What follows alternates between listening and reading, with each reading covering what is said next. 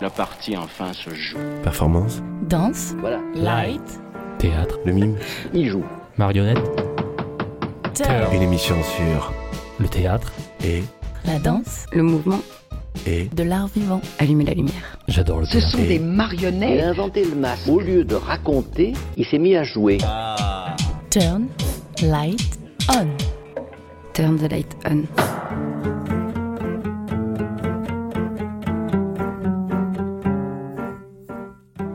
Charles Torchman, metteur en scène.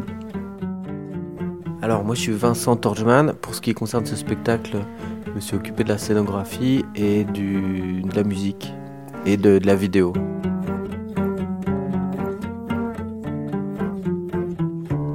Une forêt. Un bûcheron et une bûcheronne affamés. Un train qui traverse l'Europe à destination de l'enfer. Une toute petite fille tombée du train. La plus précieuse des marchandises, un spectacle mis en scène par Charles Torgman, d'après un texte de Jean-Claude Grimbert. Il était une fois, dans un grand bois, une pauvre bûcheronne et un pauvre bûcheron. Non, non, non, non. Rassurez-vous, ce n'est pas le petit pousset. Pas du tout. Moi aussi, tout comme vous, je déteste cette histoire ridicule. Où et quand a-t-on vu des parents abandonner leurs enfants faute de pouvoir les nourrir?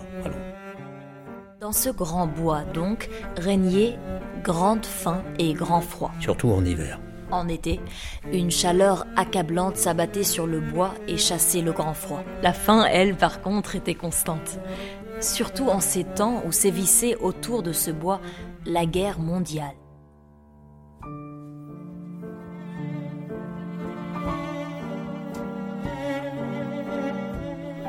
La plus précieuse des marchandises, présentée du 14 au 16 septembre au théâtre du Jeu de Paume à Aix-en-Provence.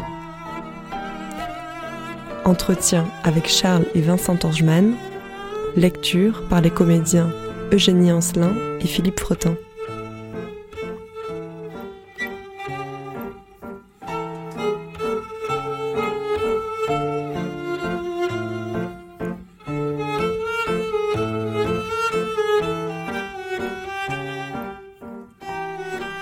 Texte de, est de Jean-Claude Grimbert. Jean-Claude Grimbert est un des dramaturges, peut-être, euh, un des auteurs de théâtre les plus, pas, pas le plus, mais parmi les plus reconnus depuis des années, des dizaines d'années. Moi, je, travaille, j'ai j'ai découvert il y a dix ans un texte de Jean-Claude Grimbert que j'ai d'ailleurs créé ici, au théâtre du Jeu de Paume que nous avons ensuite euh, joué au théâtre du Rond-Point, au théâtre Marigny et dans énormément de, villes de, de France et à l'étranger. J'ai monté euh, peut-être quatre textes de Jean-Claude Grimbert et ça c'est le cinquième. Alors le cinquième il a une histoire particulière. Il faut préciser que Jean-Claude Grimbert a une thématique centrale dans tout ce qu'il écrit, c'est euh, d'être euh, sur le qui-vive, éveillé sur la question juive. Je, dis le mot, c'est large, hein, ça brasse large, euh, mais il n'a pas fait que ça. Il a fait, il a été scénariste de cinéma, il a travaillé avec Costa Gavras, François Truffaut.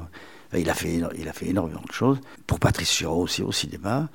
Et là, c'est une histoire toute bête. J'étais chez lui.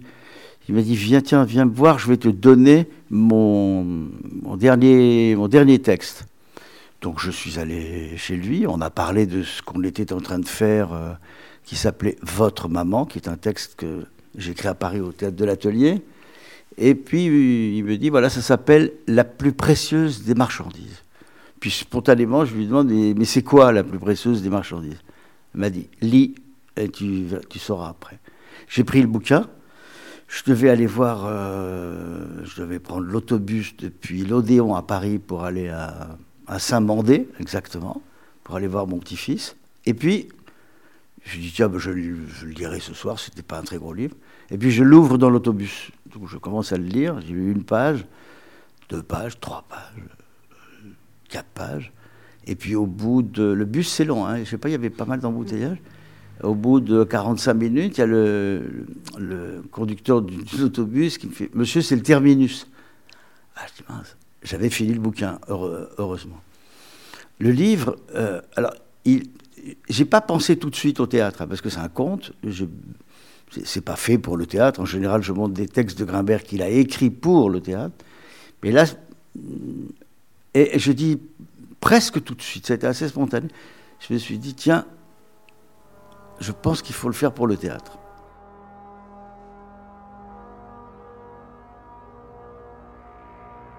En deux mots, ce que raconte la pièce, mais vraiment en deux mots, parce qu'il euh, vaut mieux la voir.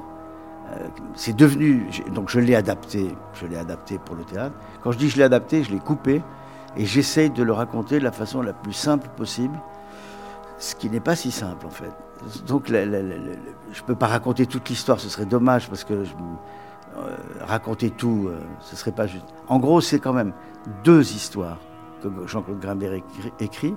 D'abord un conte qu'il destinait aux enfants, et puis il m'a dit, en écrivant, ça a été plus fort que moi. Et ce qui est plus fort que lui, c'est l'arrivée dans ce conte, dans cette forêt, puisque tout se passe comme dans une, forêt, comme dans beaucoup de contes. Et euh, ce qui le dépasse et ce qui arrive à toute vitesse pendant qu'il écrit, c'est un train qui entre dans cette forêt, qui ne devrait pas y être. Il n'a aucune raison de se trouver dans la forêt. Mais il y a un train dont on ne, saura pas tout de suite d'où il vient et où il va. Mais très vite, on va savoir que dans ce train se trouvent des déportés qui, là pour, du coup, pour de vrai, partent de Drancy en 1942 et vont vers Auschwitz ou vers d'autres camps d'extermination. C'est plus fort que lui, je crois. Jean-Claude Grimbert ne peut voir le monde, ne peut, voir ne peut écrire pour le théâtre, ne peut écrire des romans. Il, est, dit qu'il est toujours traversé par cette histoire toujours. Ses parents euh, ont été déportés, son père et son grand-père sont, morts à Auschwitz, et puis d'autres, les parents de sa femme, les grands-parents de sa femme, des cousins, des oncles. Et il, euh, il me dit dès que j'ouvre les yeux, je pense pas à la Shoah, bien sûr, mais il dit mais dès que je veux raconter des histoires, c'est plus fort que moi. Cette, histoire me traverse. Donc il y a ces deux histoires qui vont se rencontrer à un moment. Je vous dis pas comment parce que c'est un des moments les plus incroyables du, récit. Et, elle va se clore, le conte va se clore. C'est un conte heureux où les méchants sont vaincus et où les gentils sont récompensés, deviennent des justes. Et, le, train, hélas, lui, euh, les, histoires iront également à leur terme. La plupart, euh, la plupart des déportés finissent euh, à Auschwitz dans, la chambre à gaz, et d'autres sont survivants. Donc c'est cette histoire mêlée qui fait que, à ma connaissance, c'est la première fois qu'un auteur, un écrivain, fait rentrer le récit de la Shoah dans une fable, dans un conte, et fait de la Shoah un conte lui-même. Il le fait rentrer presque dans un récit euh, mythique, comme si ça n'avait pas existé, puisque dans les fables, ça n'existe pas. Et il, dit, mais avec véhémence au fond, et avec euh, une profonde tristesse, que cette histoire n'est pas vraie. Toute l'histoire du bûcheron et, de la bûcheronne dans, la forêt, euh, l'histoire des méchants dans la forêt, l'histoire des gentils dans la forêt, et aussi par voie de contamination, la, Shoah elle-même, qui... Euh, voilà. Je vous ai raconté à peu près les textes, mais je ne vous dis pas tous les événements, parce que ça, il faut le voir, il faut les venir les écouter. Ou lire le texte. Ou lire le texte. Vincent, comment vous avez... Euh, rencontrez-vous ce livre? J'imagine que c'est Charles qui vous l'a conseillé. C'est Charles qui me l'a conseillé, enfin qui m'a dit qu'il souhaitait travailler là-dessus. Et euh, moi, la manière dont je l'ai lu, je pense qu'elle est, forcément, un peu différente de la, lecture qu'on a faite, euh, qu'il en a faite lui. Et bon, c'est d'ailleurs ce qui est intéressant, je trouve, euh, dans, le fait qu'on travaille ensemble, c'est qu'on a des idées souvent très différentes en fait. Et puis après, tout le travail des répétitions, c'est d'essayer de bah, créer quelque chose d'un peu inattendu dans cette dialectique. En fait, moi, la vision que j'en ai eue tout de suite quand j'ai lu euh, ce texte de Grimbert, j'étais en train de lire, j'étais pas mal dans Gunther Anders, qui est un auteur assez incroyable, c'était un philosophe qui était mari de Hannah Arendt, qui a écrit beaucoup sur la technique. Et ça m'a évoqué un, dialogue qu'il y avait dans, un de ses bouquins qui a déjà un titre euh, complètement euh, incroyable et qui résonne avec le texte de Grimbert qui s'appelle L'obsolescence de l'homme. Et dans ce texte, enfin, il y a, a, quelques dialogues fictifs dans, dans, ce texte euh, dans ce recueil de textes philosophiques, et notamment un dialogue où l'auteur discute avec un peintre qui lui dit Moi, je vais faire une peinture super, je vais représenter l'explosion de la bombe d'Hiroshima. En fait, Gunther Anders, il a écrit beaucoup après Hiroshima. Il a écrit sur Hiroshima comme un événement qui a vraiment euh, rompu l'histoire de l'humanité, mais encore plus que la Shoah, parce qu'il il la, il la présente comme un moment qui a fait, où, l'homme a compris que la technique et l'intelligence de l'homme avaient pu produire quelque chose d'irreprésentable et qui dépassait même l'imaginaire. Donc la technique est plus forte que l'imaginaire et plus dangereuse même que l'imaginaire. Donc il y, a, y a eu depuis beaucoup de philosophes euh, de la technique qui ont réfléchi à ça. Je pense à surtout Bernard Stiegler qui est, qui est mort cet été, mais il y en a eu d'autres, Jacques Ellul, Gilbert Simondon et tout ça. Et en fait, quand j'ai lu le texte de Grimbert et cette histoire de train qui vient en quelque sorte euh, détruire la forêt, et puis qui est là en fait pour détruire une partie de l'humanité clairement, et qui euh, entre guillemets accessoirement détruit aussi la forêt et, euh, détruit bah, l'équilibre d'un univers comme ça, et, détruit même le, enfin perturbe même l'univers d'un conte, c'est-à-dire qui, qui, qui, détruit même la possibilité de, de la joie d'un conte pour enfants quoi. J'ai j'ai assez vite pensé à cette lecture de. Enfin, en tout cas, à, à, Gunther Anders et à ce caractère irreprésentable du, du, bah, de, cette catastrophe euh, et cette invention catastrophique qu'est la Shoah. Quoi.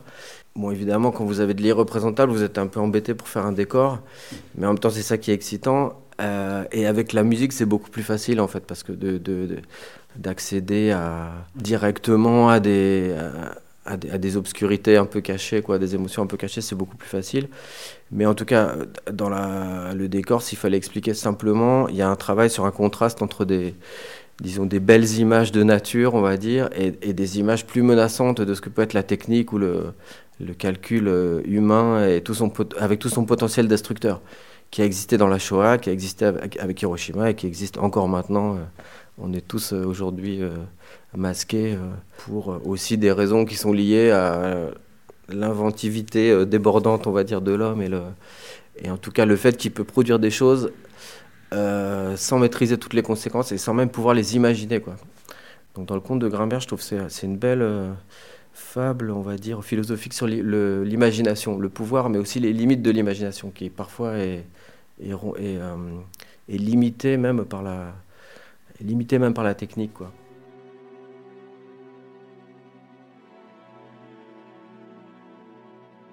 Pauvre bûcheron et pauvre bûcheronne n'avaient pas d'enfants à nourrir. Le pauvre bûcheron remerciait le ciel tous les jours de cette grâce. La pauvre bûcheronne, elle, s'en lamentait en secret. Elle n'avait pas d'enfants à nourrir, certes, mais pas non plus d'enfants à chérir. Le pauvre bûcheron se levait avant l'aube tous les matins afin de donner tout son temps et toutes ses forces de travail à la construction de bâtiments militaires d'intérêt général. Et même caporal. La pauvre bûcheronne, elle, qu'il vente, qu'il pleuve, qu'il neige ou qu'il règne cette chaleur suffocante dont je vous ai déjà parlé, cette pauvre bûcheronne donc arpentait son bois en tous sens, recueillant chaque brindille, chaque débris de bois mort. Elle relevait également les rares pièges que son bûcheron de mari posait le matin en se rendant à son labeur. La pauvre bûcheronne, vous en conviendrez, jouissait de peu de distractions. Le bois, son bois, sa forêt s'étendait large, touffu, indifférent au froid, à la faim, et depuis le début de cette guerre mondiale, des hommes requis, avec des machines puissantes, avaient percé son bois dans sa longueur, afin de venir poser dans cette tranchée des rails, et depuis peu, un train. Un train unique, passé et repassé sur cette voie unique. Pauvre bûcheronne aimait voir passer ce train, son train. Ce n'était pas un train souriant de simples wagons de bois avec une sorte d'unique lucarne garnie de barreaux. Mais comme pauvre bûcheronne n'avait jamais vu d'autre train, ce train-là lui convenait parfaitement. C'était un train de marchandises. Marchandises. Elle voyait désormais le train débordant de victuailles, vêtements, objets. Elle se voyait se servir et se rassasier. Peu à peu, l'exaltation fit place à un espoir. Un jour, un jour peut-être demain ou le surlendemain ou n'importe quand, le train lui fera l'aumône d'une de ses précieuses marchandises. Bientôt, elle s'enhardit. s'approchant du train le plus possible, le hélant. Quelquefois, une main dépassait d'une de ses lucarnes et lui répondait. Quelquefois aussi, l'une de ses mains jetait à son intention quelque chose qu'elle courait alors ramasser. Ce n'était la plupart du temps qu'un morceau de papier qu'elle défroissait alors avec soin et un immense respect avant de le replier et de le ranger sur son cœur. Était-ce l'annonce d'un cadeau à venir? Longtemps après le passage du train, lorsque la nuit tombait, elle redépliait le papier avec un respect religieux et elle contemplait les gribouillis inintelligibles, indéchiffrables. Elle ne savait ni lire ni écrire en aucune langue. Son bûcheron de mari savait, lui, un peu. Mais elle ne voulait partager avec lui, ni avec personne, ce que son train lui offrait.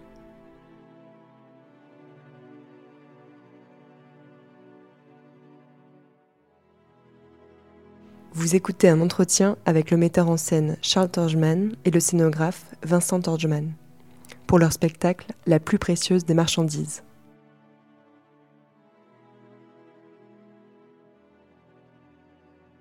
Il y a deux passages que je, bon, que je peux livrer parce que c'est dans, dans, le conte qui m'ont moi particulièrement happé. C'est le moment, un moment, un homme, un déporté, qui va être un des héros aussi de l'histoire du, conte, qui lui finira survivant, est avec sa femme dans le wagon, dans un wagon qui l'emmène à Auschwitz. Ils ont deux enfants. Cette histoire est vraie, hein, mais il y a plein d'histoires vraies de la Shoah qui ressemblent à des contes effrayants. Euh, il, a deux enfants, sa femme n'arrive plus à nourrir dans le wagon les deux enfants parce qu'elle n'a pas assez de lait, et il prend une décision bizarrement raisonnée et effrayante en même temps. Il prend un enfant au hasard dans le wagon, un des deux, je ne sais pas si c'est la fille ou le garçon, euh, il l'enroule dans son châle de prière juive, juif, le châle, et il il passe l'enfant par la lucarne du train pendant que le train ralentit un peu, et il dépose l'enfant dans la neige.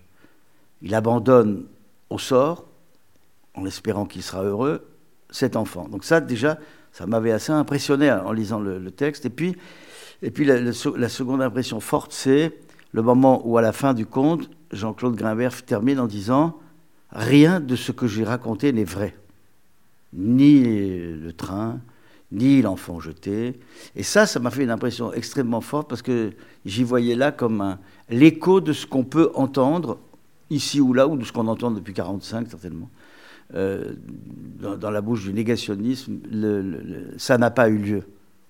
C'est pas vrai. Euh, ou alors, ça, euh, ou, ces, ces, visions de comparaison entre aujourd'hui on est on est comme les juifs, euh, comme, comme la Shoah. C'est une sorte de déni de la, de, la Shoah qui m'a aussi happé.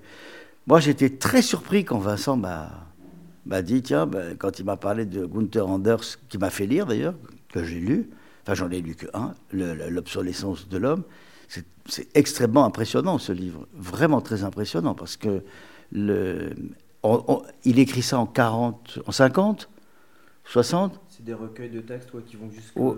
dans les années 70. C'est très très très impressionnant parce que je ne dis pas qu'il va plus loin que sa femme Anna Arendt, je ne comprends pas qu'on ne connaisse pas plus ce, philosophe, qui, qui, témoigne de la, destruction objective, par la, par, pas par la science, mais par la technique, euh, de celui même qui la fabrique. C'est assez, euh, incroyable quand même, ce qu'écrit Gunther Anders. Et euh, au, début, quand il m'a fait la proposition de scénographie, j'étais surpris. Je me disais, oh, moi je voyais une belle forêt, euh, une belle histoire, et puis, enfin une belle histoire. Je ne savais pas comment l'histoire horrible allait, arriver, mais j'ai été hyper séduit par la proposition.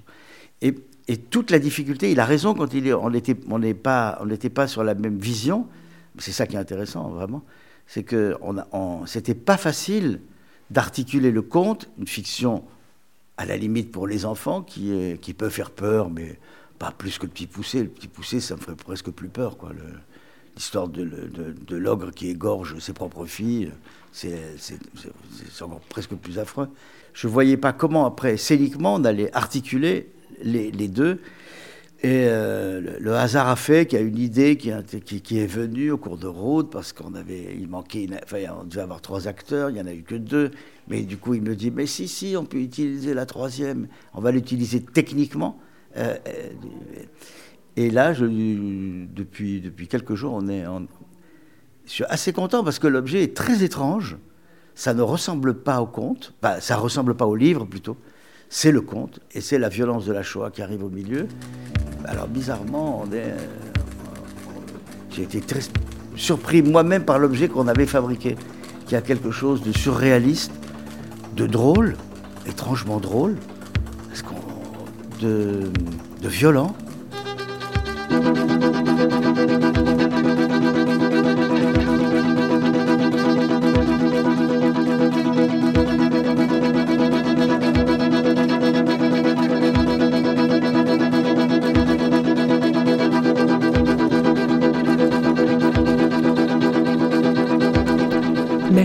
Charles Torgeman et Vincent Torgeman. Le spectacle La plus précieuse des marchandises sera joué les 14, 15 et 16 septembre au Théâtre du Jeu de Paume à Aix-en-Provence. Merci aux comédiens Eugénie Ancelin et Philippe Fretin pour avoir interprété des extraits de la pièce au micro de Radio Grenouille.